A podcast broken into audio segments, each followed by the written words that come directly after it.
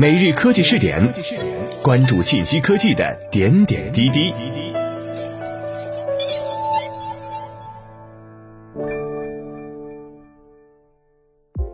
各位蜻蜓 FM 的听众朋友们，大家好，欢迎收听每日科技试点，我是主播李浩南。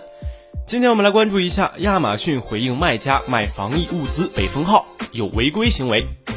针对部分亚马逊中国卖家售卖防疫物资账号遭平台冻结一事，亚马逊发表声明称，在新型冠状病毒疫情期间，公司不容忍任何利用这次全球公共卫生紧急事件获取非法商业利益的不合规行为。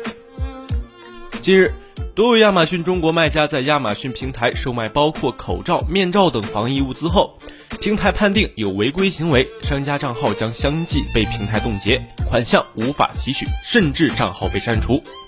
对于上述卖家账户信息进行了进一步的调查，结果显示这些卖家违反了相关法律法规和亚马逊相关规则，并且不断采取各种方法掩盖违规行为。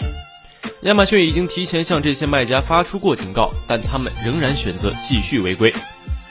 如果卖家账户被确认为发生过虚假、欺诈或违法行为，该账户的款项将被扣留，以支付因此产生的消费者退货退款请求。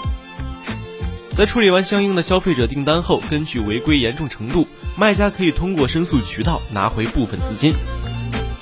亚马逊称，如果卖家认为判定有误，卖家可以按照亚马逊发送的邮件里的指引进行申诉，并称。对于部分卖家企图欺骗消费者，借全球公共卫生紧急事件违规获取非法商业利益的行为，我们感到失望。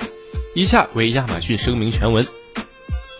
亚马逊要求所有的第三方卖家遵循相关法律法规以及亚马逊商城的规则，以创造公平健康的营商环境。尤其在新型冠状病毒疫情期间，我们不容忍任何利用这次全球公共卫生紧急事件获取非法商业利益的不合规行为。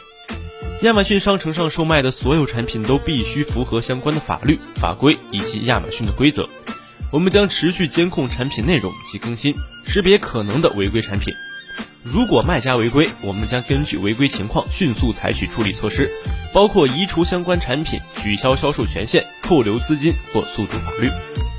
对于近日上诉卖家，我们对于其账户信息进行了进一步的调查，结果显示这些卖家违反了相关法律法规和亚马逊相关规则，并且不断采取各种方法掩盖违规行为。亚马逊已经提前向这些卖家发出过警告，但他们仍然选择继续违规。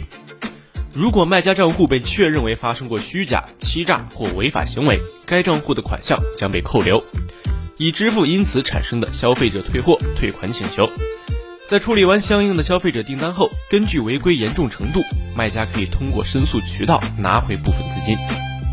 如果卖家认为判定有误，我们我们为卖家提供了申诉渠道，卖家可以按照我们发送的邮件里的指引进行申诉，这也可以保证申诉能以更快的方式联系到相应的团队并快速处理。对于部分卖家企图欺骗消费者，借全球公共卫生紧急事件违规获取非法商业利益的行为，我们感到失望。我们希望和各级政府、行业伙伴一起打击含有误导信息产品的不良销售行为，维护健康安全的市场环境。以上就是今天每日科技视点的全部内容，我们下期再见。